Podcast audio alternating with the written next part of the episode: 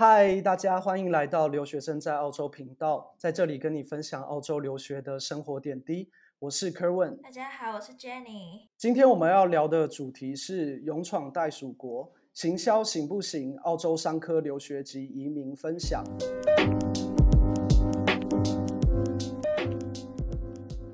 让我们欢迎今天的来宾浩。浩，耶，大家好，yeah. 我是浩。呃，我是呃来自算是我以前很久很久以前来的，我是二零一五年就来澳洲留学了。我的背景是 QUT 昆士兰科技大学的行销硕士，对，然后呃在澳洲现在已经等于七年半吧，大概七年半了。毕业以后就开始在澳洲工作，然后现在已经工作大概四五年，都一直做那个 marketing 相关的工作，这样，对，就一直到今天，对，然后现在的话在一个。澳洲一间那个 e-commerce 的公司工作，就是做电商的，然后我在帮他们操作那个所有的那个数位广告，这样。了解了，是 marketing 专业的大学长。不会不会不会。对，我这边可以分享一下，因为其实我刚来澳洲的时候，那时候呃 YouTube 其实相关的频道很少，嗯，然后我那时候其实我我不太确定是不是好的，但我有看到有一个是 QUT，然后在介绍就是。嗯那个 open、哦、有可能是我的，呃、对对，我好像有有点印象。然后要不要帮我们介绍一下你的频道？就以前的东西真的很少，我那个时候是学生的时候做 YouTube 比较多。啊，那时候做的时候，决定做的时候是二零一六，那个时候我硕二。然后我就有一次，因为我很喜欢看 YouTube，那个时候，然后我就在找网络上的东西，就发现奇怪，怎么都没有人介绍那种澳洲的东西，就算有，也都。蛮烂，那个时候，对 对，所以我那时候觉得不行，这样不行。这澳洲其实还是有很多东西可以讲，但是前面都没人去做。那我那时候的初衷也是跟你讲很像，就是我就把那个一些诶其实真的有用的东西，不管是呃一开始主要是玩的东西啊，但是后来就变成诶其实留学啊，或者是后来我一些人生的移民啊，那个求职经验什么的，我都把它放上去，就发现说诶它其实可以有可能会帮得到人，像你可能就有看到。那可能就对，就可能就对你可能多少有一点帮助。我一开始就是这样想，然后才开始做那个 YouTube channel 这样。对，虽然现在有点就是佛系更新啦，对，但是对，但东西还是在那，我相信还是有一点用啊。所以也欢迎大家可以去追踪，就是浩的无论是 YouTube 或 IG 的频道，我们会把它放在我们的 description 的栏位，大家可以再去看一下。呃，因为我们有看到浩的个人背景有一栏，我们都觉得非常酷，因为没有人有这种经验。就是我们有看到你在布里斯本，在 Brisbane 读书的时候，有担任担任过国际留学生大使。对啊，所以我们很好奇，到底留学生大使要做什么？听起来非常伟大。诶，这个既然既然是你们觉得酷的经验吗？我感觉感觉是 represent Brisbane，感觉是一个非常那时候真的是这样。对，因为那个时候，呃，我在读书的时候，那个时候就是 before COVID 啦，当然，那个时候就是布里斯本那个市政府啊，那个时候他们就有一个计划，就是说他们要那个留学生推广布里斯本成为大家澳洲留学的首选，就是让这个城市变成澳那个你留学的首选，不管你是哪一国的，像是呃世界各国都可以。然后呢，他就是要你 promote Brisbane，然后 study in Brisbane，study in Queensland。就是他们要做的大重点，对，所以呢，他就从每个国家征集，就是征才，然后不同的国家人，然后去呃找出一个代表，一到两个，最多两个，但是通常是一个代表，对，那你就代表那个国家，你就讲你那个国家语言，然后呢，跟你那个国家的听众受众，然后去分享一下你说我在 Brisbane 读书的好，对，就是对对对，然后同时那个市政府也会有很多的那个机会给你，就是例如说。呃，他会给你很多机会去体验各种真的很 local 的东西，不管是吃喝玩乐啊，然后呃，真的是求职的东西啊，或者是真的就是有正经的也有玩乐的都有。对，你就把那个东西，不管你是用你 social media 就是 share 出去，或者是你有些人像我自己有拍影片，或者是呃，有些人可能就写文章，对啊，有些人可能就呃，就是反正跟自己的朋友也可以，就是尽量发挥你的呃那个叫做。呃，social influencer 的那种，就是那种影响力，对。所以有点像是受雇于昆士兰政府的。嗯，但是，但是虽然是这样，但是其实是无形的，那个是一个免费的，就是呃，算有点像，如果要硬要把它归类的话，我觉得比较像自工，对，就自工。但是，但是它虽然没有薪水，可是因为它毕竟是在算是市政府底下的组织工作，所以你可以接触到很多真的是当地政府的人啊，或者是呃，不管是各个每次活动的那种筹划的人啊，或者是各个不同国家的留学生代表啊之类的，就一起玩啊，一起去。做事啊，一起去 promote 啊，然后就学很多东西，这样那时候。哦，所以有有一点像是吉祥物吗？就是，吉祥物，吉祥物，可以可以。很 social 的吉祥物。对对对对对，就是这样。然后就是嗯，通常不管在哪个国家，那个学生年轻人都会听年轻人的话。如果你是那种很 office commercial 的那种东西，由那个政府去去导啊，去演啊，就是不管你拍什么影片，其实都不比。可能你朋友讲一句，哎、欸，那 Brisbane 很好，还要重要。他们就是用这种策略去，呃，吸引更多留学生这样。了解，我我这这个 echo 一下浩的一些经验，因为呃，可能在，因为我我听到你的介绍，我第一个想到是，好像在很久以前，在台湾有一个很大的新闻，就是好像大堡礁那边也在找学生的大使。然后就是好像，但他好像是付钱的，嗯、然后就是你可以在那边玩，然后拍 vlog，然后来吸引他，有点这种感觉。然后我也想到，有有有，我也想到，其实因为呃，Hao 是在 Queensland 嘛，然后其实 Sydney 这边有一些像政府的呃这种单位，然后来帮助留学生，或者说来让留学生可以宣传这个可能新州的好的这样的活动，我觉得大家可以去、嗯、去多看一下。对，我觉得是一个很棒的机会，尤其感觉它也跟 Hao 的专长 marketing 好像也有一些相关的。对，因为我那个时候，我那个时候为什么会决定去做这个事情，就是因为呃，因为我是读 marketing 的，然后我非常知道在澳洲的话，呃，你留学时候，你留学期间，你一定要去尽量去做一些，不管是呃 part time 或者是自工，自工其实很重要，就算是免费的自工也是很好很好的经验，对澳洲人来说。对，然后就是你要去多尝试一些各种工作或经验，但是那个跟你的本科系是相关的，那个东西是最好的。对，所以这个东西因为刚好可以玩 social media，刚好可以做，完全符合我要的，然后又是一个很漂亮的组织，嗯、所以我那时候就决定要做。刚好我想问的下一题就跟这个有一些关系，就是刚刚呃浩有提到说，可能关于 volunteer 啊，或者说这样子的机会也是可以帮你的履历可以加分的。那我这想要请教浩的是，就是，呃，在大学在你留学期间有哪些的经验或活动，可能是活动或是一些可能 volunteer 之类的经验，是可以帮助你在后续找工作是有加分的。那其实很多的留学生可能是，呃，一毕业就过来，他们可能没有实际工作经验，那你又会觉得说，他们可以从哪边开始着手准备？其实我也是一毕业就过来，我也是当时来的时候一个人都不认识，我一个亲戚一个朋友都没有。那时候一开始来的时候是这样。对，那我觉得呃，帮助未来找工作的活动或经验，其实呃学校就很多了。对，其实像我那个时候，我除了我我像我在硕一的时候，除了担任那种 Brisbane 啊国际学生留学大使这种东西。那个时候其实学校也有一些跟行销有关的一些活动，或者是真的是职缺。像我那时候也有做那个学校的 Digital Ambassador，就是数位大使，对学校的。那那个还是有钱的，还还还甚至还有还有领钱的，就是那个就是也也是类似你做那个 blog，或者是你做一些那个 content create creation，然后呢你就把那个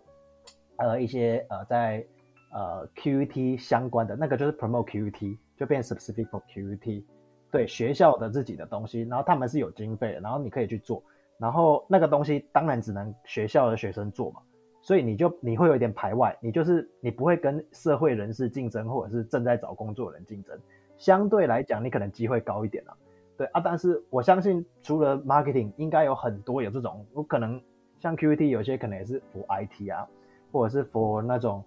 呃可能 engineer 啊，或者是。或者是那个，他像有 for nurse 啊，或反正就是很多这种学校办的东西。学校办的东西其实是很有用的，可以去参加。对，一开始一开始可能会有点害怕啦，就是我那时候一开始就觉得，哎，这个到底行不行？我这种一个外国人啊，国际学生，但其实澳洲一堆国际学生啊，所以其实没有什么没有什么关系。就是学校的东西，它既然就是 for students，你就是要去用。我那个时候为什么会拿到呃 Brisbane 国际学生这种什么留学大使这种东西，也是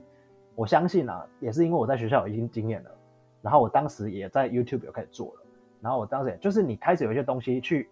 让你凸显稍微跟别人不一样的东西，对你才能够有机会。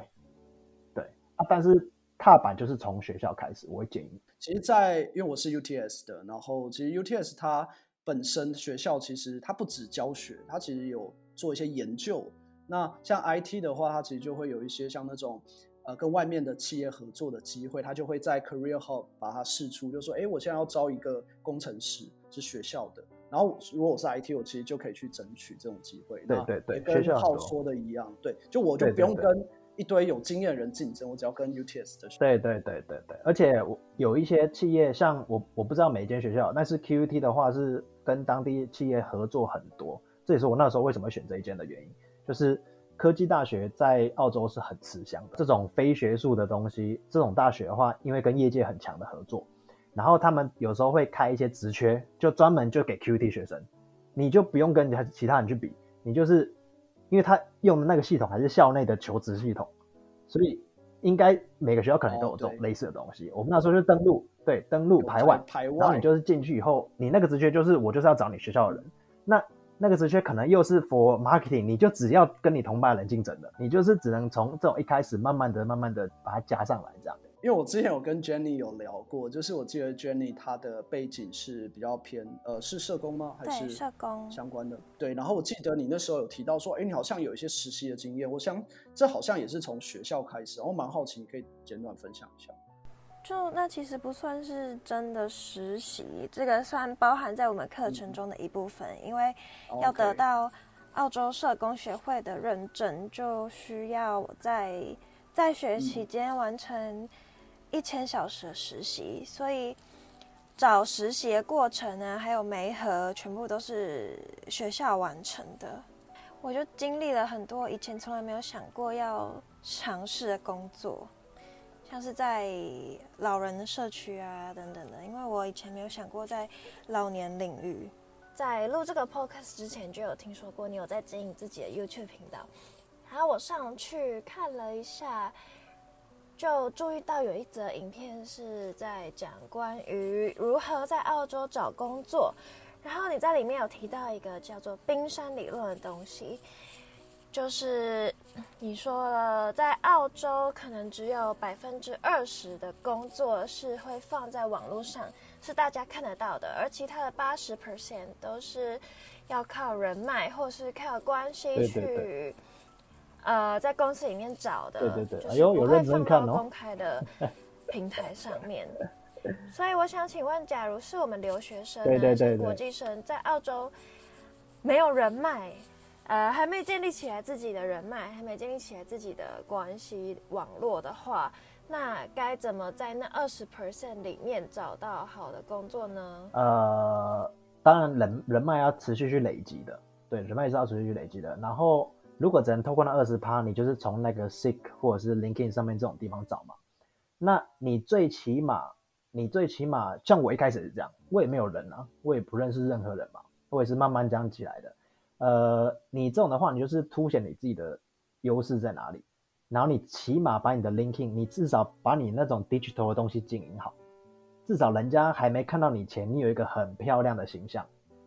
例如说 LinkedIn 就是澳洲最典型经典的例子。就是我以前也不知道用 LinkedIn，然后我是后来才用的。就是我那个时候大概已经毕业了吧，我才开始用。其实很多很多老板啊，或者是你的 manager 啊，或者你的同事，不管他们其实都会看。然后我现在基本上所有的工作的后来的所有的工作，我换了好几次工作，现在后来的工作都是几乎都从 LinkedIn 直接来。所以说 LinkedIn 就有点像是在澳洲的工作版、公司版的 Facebook，LinkedIn 就是就是。这样子？对，工作版 social media 就是工作版的 Facebook，工作版的 IG 也可以这样讲。它就是把你所有，不管你在求学，求学时候其实就可以玩了，就是求学的东西，或者是你技能学习的东西，或者是你工作经验上的东西，你可以去分享，你可以去经营你的数位的人脉，OK。虽然你真的没面面试，就没认识到他，但是你你可以试着去 connect。那当然你要 connect 人家，人家愿意 connect 你，也是因为你可能。觉得你不错，你哎还蛮认真的，还蛮有实力的，蛮有技技术之类的。对，所以你同时你自己奠基实力是最重要的。我觉得我自己是觉得那些呃人脉啊什么，其实都是其次。对，就是你认识很多人，他也认识很多人，经理认识很多人，老板也认识很多人，但是为什么他要找你？对，所以实际实际上来说，最现实面来讲，你还是实力是最优先的。你你，例如说我的话，行销那么多同班同学，那我有什么比他们更屌的，就是更厉害的？对，那你怎么做出那个差异？然后大家就算他 LinkedIn 加了二十个人，他还会想到你，或者是你跟他你跟他自我介绍，他觉得哎不错，你这个很好，我给你机会。不然没有那个实力。你认识几千个人其实都没有用，对，你只是因为因为因为职场不是什么夜店在乱搜秀在在聊天或者是交朋友这种的，他们是很现实的，因为你是要帮公司获利嘛，帮公司赚钱，那、当然是要有实力啊。你有实力的话，其实就算你是走那二十趴的路径，你就直接这样申请，我那时候也这样做过啊，也是可以的，对，就是也是也是没什么太大问题。所以归根究底，就还是实力最重要吧。对我我我很认同浩说的，就是要先累积实力，再经营自己的形象。但这边我想要再追问一点，就是那今如果今天当我们已经有实力的话，然后刚刚浩有提到说可能要做出一些跟其他竞争对手一些差异化，那浩这边有什么可不可以分享给我们一两个实际的例子，说可以怎么操作？嗯、好，呃，我的话啦，我因为我我不熟其他领域，我就是用 marketing 来举例好了。像 marketing 的话，我那个时候的策略是，你去把，在你真的要开始改进自己之前，你先把那个澳洲的求职逛过一遍，求职网逛过一遍，然后呢，呃，你看一下，例如说，呃，Seek.com 或或 LinkedIn 上面的所有职缺，他们的所有 job requirement 是什么？他们 description 是什么？然后像我 marketing 的话，marketing 在澳洲的职缺大概就分几类，大概就例如说，哦，有些做文案的。然后 marketing 有些做 social media，有些是做那个网站 SEO 之类的，有些做广告的，有些是做 event，就是像有些办活动的这种很，因为 marketing 很广，它可以分很多类。我那时候有分析好每一类到底需要什么东西，而我最喜欢就是广告类。那好，我已经知道我要广告类了。广告类的话，它的通常十个职缺里面有没有哪些共同的要求？那那些就是你必要的啊，因为你不管哪个公司都一定要有那个。就是那个那个条件嘛，那如果你就没有那个条件，你当然就找不到任何工作，这个是很正常不过的事情。对，因为人家就是需要，例如说 marketing 打那个广告的话，你可能就需要至少有呃 Google Analytics 之类的，或者是呃 Google Ads、Facebook Ads、Instagram Ads，或者是相关的那个分析的工具，或者是像你的那个 Tracking Code 那些那个 Tag Manager 那些该有的东西要有。对，那那些东西就是你要去学，对，学校不一定会教，但是但是你自己要，因为现在很多这个社会很方便嘛，就是你有很多那个网络也好，或者是你有那个呃同学会的人也好，或者是你你自己去 workshop 也好，就是你有很多东西可以去学，但是你在之前你要先知道你学什么样的东西是最有效率的，对，最有效率的之后，例如说 IT 肯定有 IT 直缺要学的东西，我相信一定有。一定有你要什么什么可能 programming 的 skill，或者是你要什么什么特殊的，不管是我我是不太熟，我一些 IT 朋友可能就是你是前端还是后端，那、你可能后端你有什么数据库要做，你有什么东西，就是你可能不同语言要学，你要先知道澳洲现在要什么东西，然后你缺什么东西，你那些东西全部都要有，而且那个全部都有的过程只是基本，你只是全部有了，大家可能同时全部都有的还有十几二十个人，或者是几百个人。对，但是你全部都要有之后，你包装，这样。对。那下一个我们想要请教浩的，就是，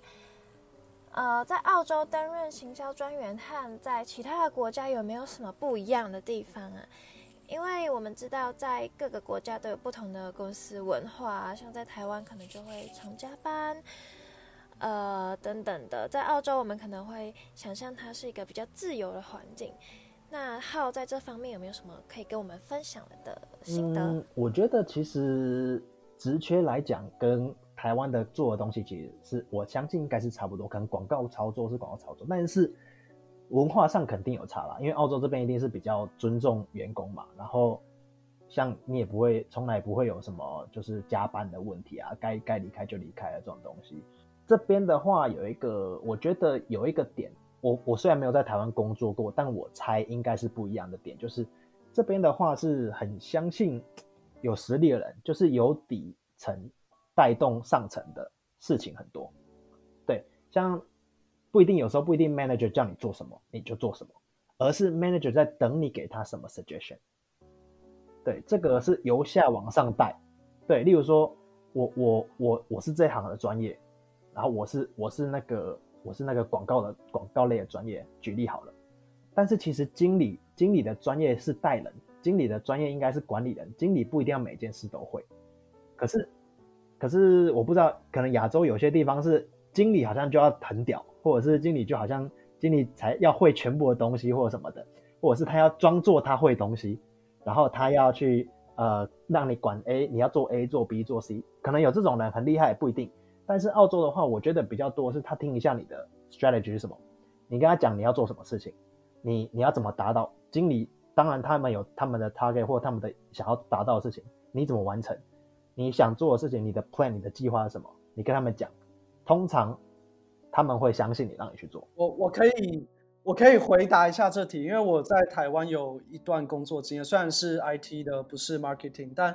呃，我觉得在台湾有一个现象，只是跟刚刚浩讲的一样，就是大部分的员工会在等主管的指示在做事情，然后你嗯，然后你说了，主管可能不一定会采信，大概是这种然后。但我相信也有好的，就是可能也有主管尊重。对，一定有好的。对我，我觉得澳洲也也一定会有不好的主管啦，就是有好有坏啦。但是就我我现在第四份工作，呃，就是慢慢有比较多的经验之后，我觉得澳洲大部分的管理层是愿意相信你，就是因为他既然 hire 你了，就表示他是认可你的实力，他就是要让你改变公司，他就是要让你当 game changer。对，因为因为我其实过去的经验一直都是在比较小公司，包括我现在在澳洲，我有加入一个 startup 在实习，它也是小公司。对，我不知道浩过去的经验有没有担任过可能比较中型或大型或小型不同的公司，那你会觉得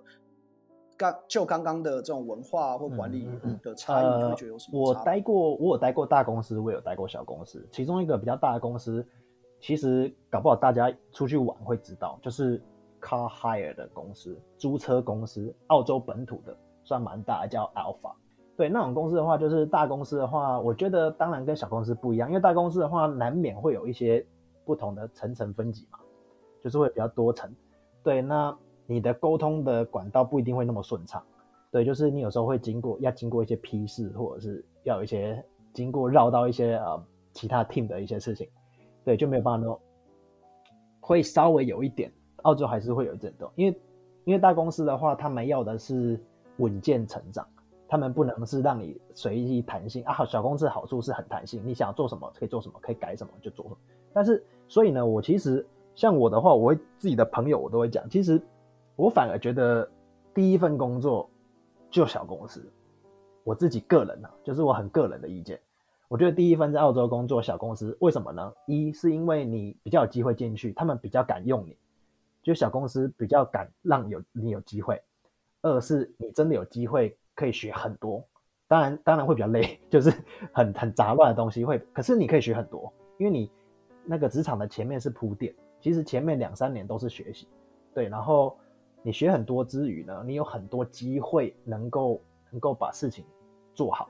做出来，他们会愿意让你去着手一个你可能在大公司不会碰到的领域，他会让你全权负责之类的。对你去做的东西，你做出有成就，你可能之后，哎，你可能升职啊，或公司变大啦，你可能就又又又有又更好的经验啊，或者什么的。其实这个都是你的成就。对这个成就的话，让你待到之后的公司都是很加分的。就是刚刚的内容听下来啊，感觉浩在澳洲有换过不少的工作。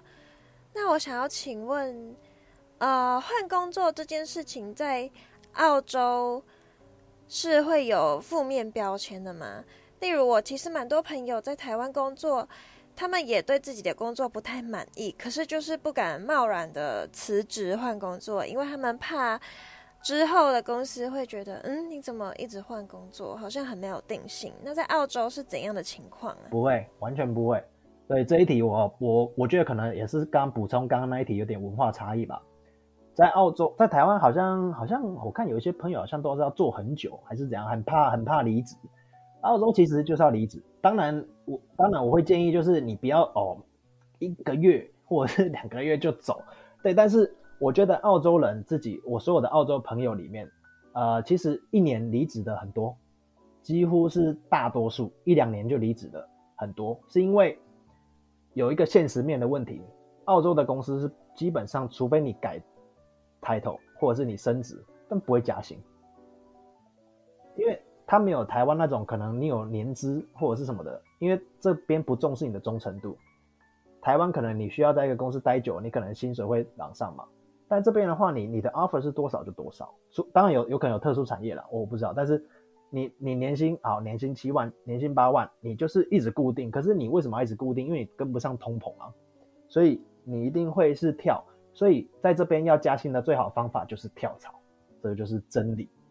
哦，反而说那些可以跳在一年跳槽人反而是比较有实力的，可以这样。对对对，你有跳槽反而很厉害。对，因为表示有人联络你，或者是你愿意你愿意去找新的，你有更好的空间去 negotiate your salary，right？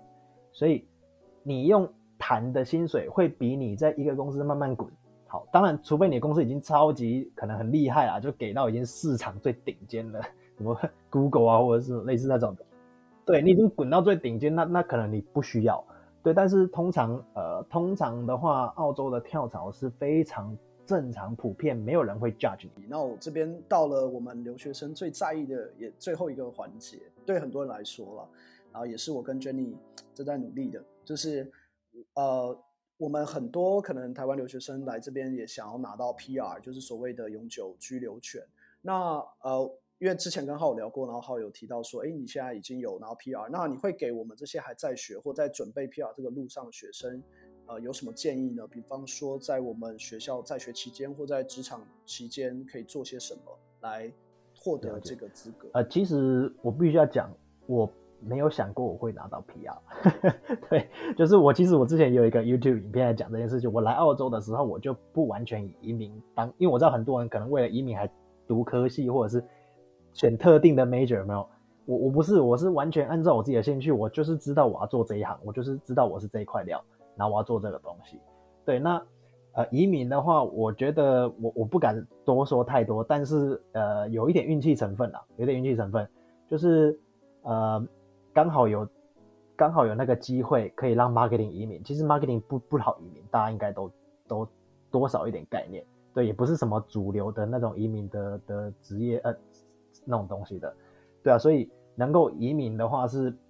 运气要先有，但是我会建议的是你在毕业的那一年，第一年工作的时候，你看一下，你大概看一下你要准备什么，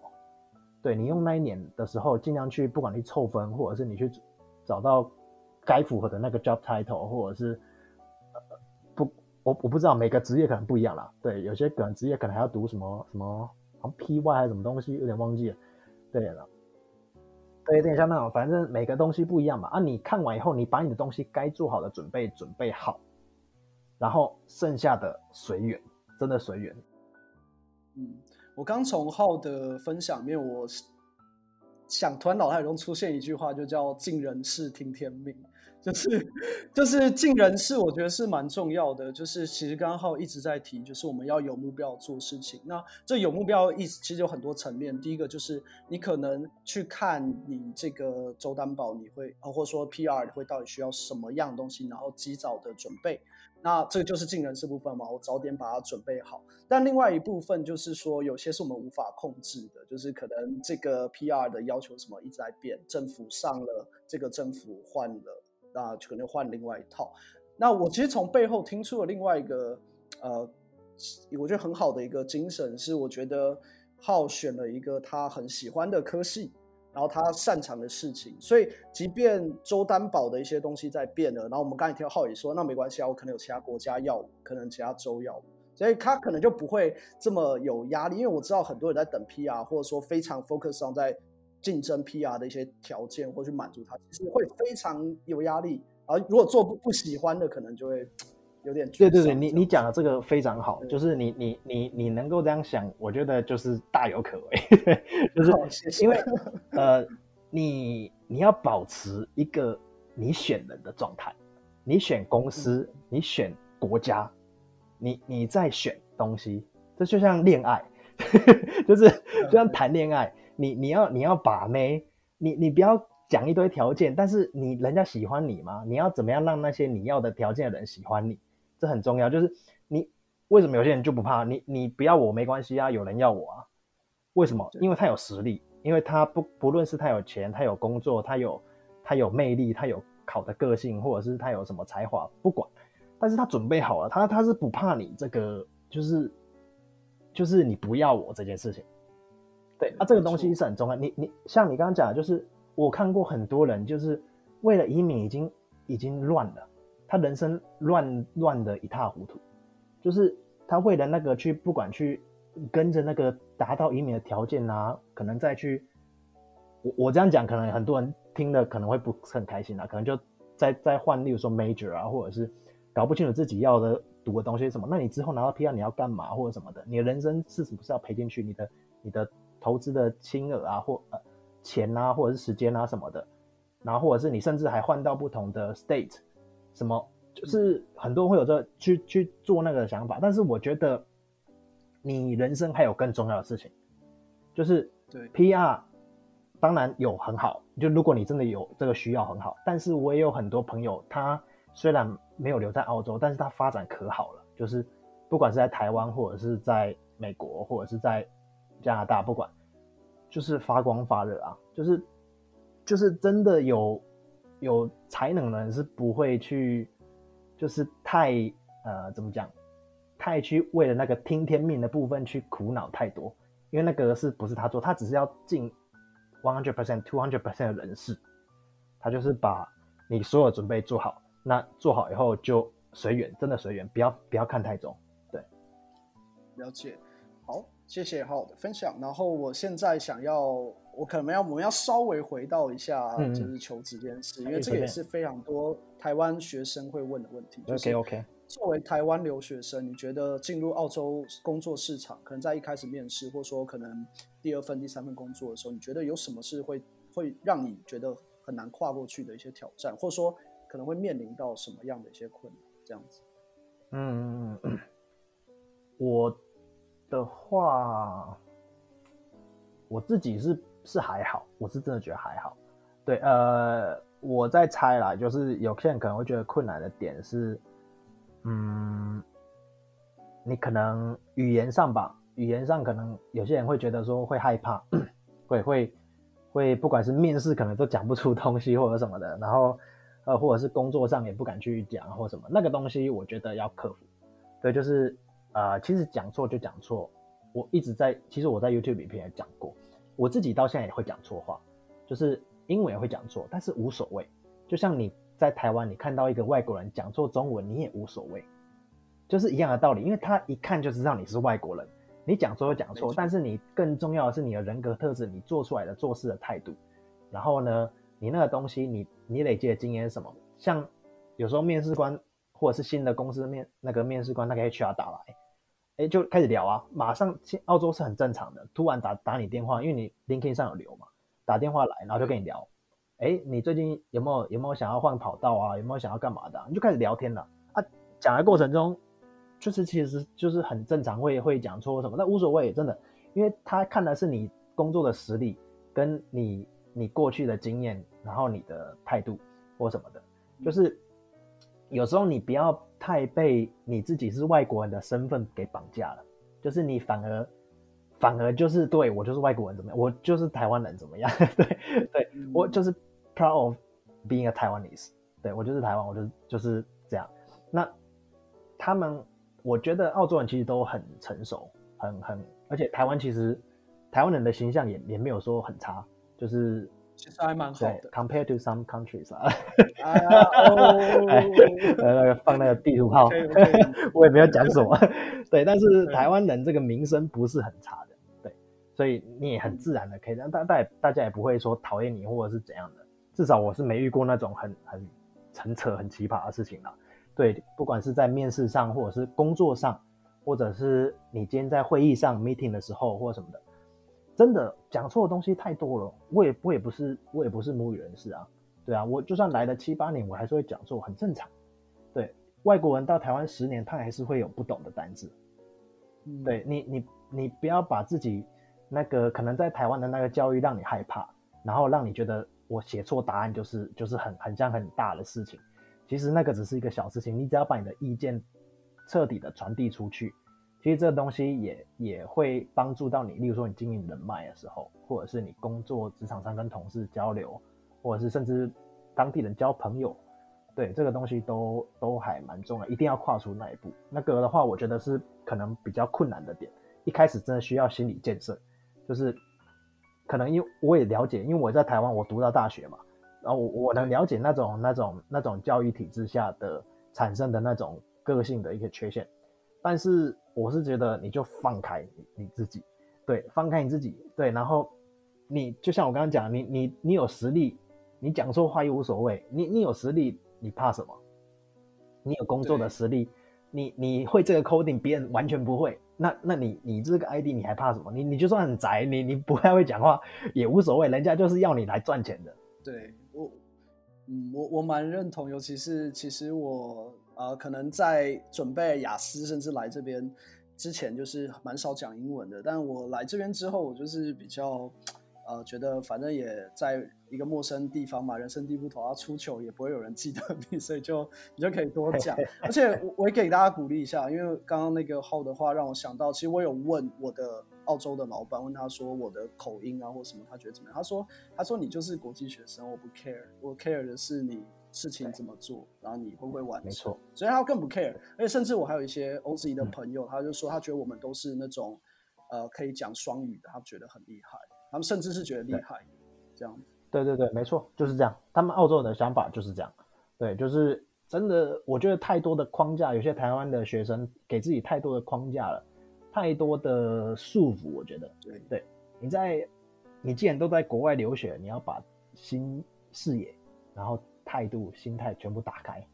对你这样的话，你才能够在这边混得好，开心一点，可以开心混得开心，混得好，对，混得好，诶，交朋友也会比较顺，然后对啊，因为因为因为没办法，这个就是在国外打拼的那种学子，必须要成功。能够融入的第一步，了解。呃，从你的 YouTube 频道啊，还有 Instagram 页面看上去，我们觉得你的你的生活非常非常的丰富，哎，就是很好奇为什么你可以同时工作，然后又。能够有这么丰富、这么精彩的人生经历，去各个不同的地方玩，然后拥有很多不同的体验，就是你是怎么规划自己的时间，还有规划自己的生活的呢？太好了，太好了，太好了！我觉得，我觉得这个是我很自豪的一点。对，我觉得这个是我觉得我最屌的地方，就是呃呃，因为我像我刚刚那个时候讲，就是我在那个澳洲的时候，其实一开始并没有想移民。所以我就觉得说，哎，也也不觉得自己可以移民。我那时候以为就两年了，我在人生在澳洲就两年了，那为什么不认真去呃好好的去玩啊、旅游什么的？对，所以我那时候我的每个假期就是 Easter holiday、Winter holiday 啊，什么 Winter vacation、Summer vacation，然后什么圣诞节，我每个假期都安排一定出去玩，所以一年大概飞两三次，然后把澳洲各个地方，我大概两年就玩得很多了。对，然后就。这个东西呢，work-life balance，我觉得就像回到我刚刚讲，你要做事情要很有效率。对，就是我我在写一个功课之前，像我以前写功课之前，我要先我思考的时间比较久，就我先想好我要怎么做，因为其实我也蛮懒的，就是做正事的时候或者什么，我想要用最快的方式去完成这件事情，最有效率的方式先就是你不要瞎忙，人生就是不要去瞎忙，你就可以 work-life balance，就是。不管是功课上，或者是工作上，或者是恋爱上，或者是那种旅游上，就是我我是很有策略性的做每一件事情。那有策略性的做每件事情，你省下的时间，像我朋友还在 Easter 还在那边赶功课，四四月的时候大家基本上期中吧，快期中，我每次都出去玩，对，因为我根本根本对先写完，而且而且我在那个时候我读书的时候，我并没有很要求我我我没有很很在意我的 GPA，我有能我能过其实就 OK，我的要求是这样，因为我知道 GPA 在澳洲其实不是很重要，对，就是你的你的学习成绩什么的，其实在澳洲真的还好，他这边要的是你的经验，要的是你的技术，要的是你的人格特质那些的，对，所以我知道我已经知道这些东西了，所以我我并不。很多人好像觉得好像还在还在老师讲什么你做什么，或者是呃要求什么要要几分。如果你是为了 PR 的 requirement maybe 啦，就是我知道有些州好像是要要成绩好一点的，但是我觉得那个东西对，因为我是比较看实际面的，对对工作上或者是生活上，因为我是很爱旅游的人，对，就是我到现在我就算工作了，我还是每年都会尽量的会出去，除了 COVID 的时候我很痛苦这样。但是我到现在，我其实每年都会出去，然后到到处玩，所以这也是为什么趁机宣传一下，就是我经营一下我的网站，就是这样，就是我把我所有的旅游经验全部都放在我那个旅游的网站上面，然后那个东西除了是兴趣以外，它也是我的专长，因为我就是做，我会我也会做 SEO，我也会做那些那个搜寻引擎的流量什么东西的，慢慢慢慢看他成长，我也觉得很开心，就是有一天。就是我可以在这边分享，就是我人生的未来的在在几年后的计划是，我我会就是完全的弹性的生活，就是边玩边工作这种生活，我正在路上，而且我觉得应该快达成了。对，就是，对对，就不管你是做 freelance 或者是呃那种其他的那种工作，或者是自己接案啊，或者是就只是。像有其他的，例如说网站的流量啊，或什么的，慢慢把它做做做做好以后，它会让你的时间很弹性。因为我觉得我自己个人的心得是，我不想要，我不想要在那个呃生活人生中，就是花费太多时间在工作这件事情上。对，就是可能我也被澳洲人影响了。对，但是我也同时是一个很很很现实的人，就是我会兼顾平衡。现实面，你的、你的、你的碗里面要有饭吧？对，你不能饿死吧？对，所以呢，要怎么去既达到那个平衡，呃，既达到能玩乐的那个人生，你又可以赚钱，这个事事情其实我已经思考很多年，而且我已经在路上努力很久。对，就是我一个算是已经算一个长期目标。我这些我现在过程中的这个每个过渡东西都是在。认真的，好好的推进我人生，因为像我现在已经慢慢的，像我现在慢慢的可以，呃，像我现在是全职在家工作了，对，就已经慢慢的已经像有点像中间的过渡期了，就是呃从一开始到现在，然后到未来，慢慢的我要变成是我可以自由的在各个国家生活，我今天想去日本就去日本，我想去回台湾就回台湾，我今天想要在澳洲就澳洲，我随时可以换来换去的，然后同时我还能赚钱。对，这个就是我人生的一个终极的一个目标，因为我觉得，我觉得，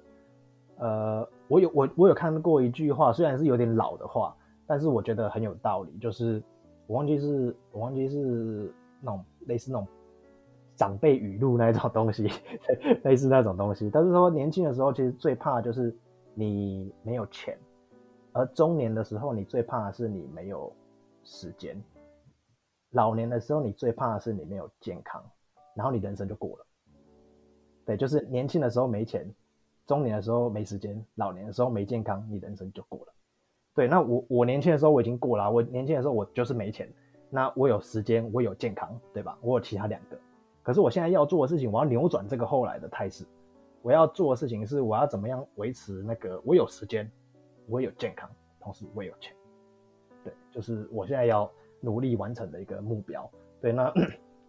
有在有在路上啊，就不管是呃做自己的呃自媒体，或者是经营自己的网站，或者是呃提升自己，同时在广告上的经验或什么的之后，不管是接案或什么都很很顺的话，对，那我其实就就嗯完成我的中长期。谢谢浩的分享，我对这一块非常有兴趣，希望之后可以再邀请你来做一集。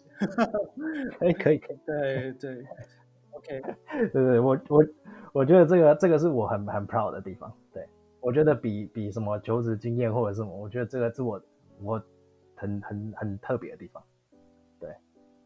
谢谢各位的收听，欢迎各位追踪留学生在澳洲的 IG 跟 FB 社团。如果各位有什么其他的问题跟新的主题，也欢迎私讯我们。另外我们也会在第二周及第四周的周日发布新的 podcast episode 欢迎给我们留言订阅给五星。那我们两周后再见拜拜。拜拜。拜拜。Yes 好。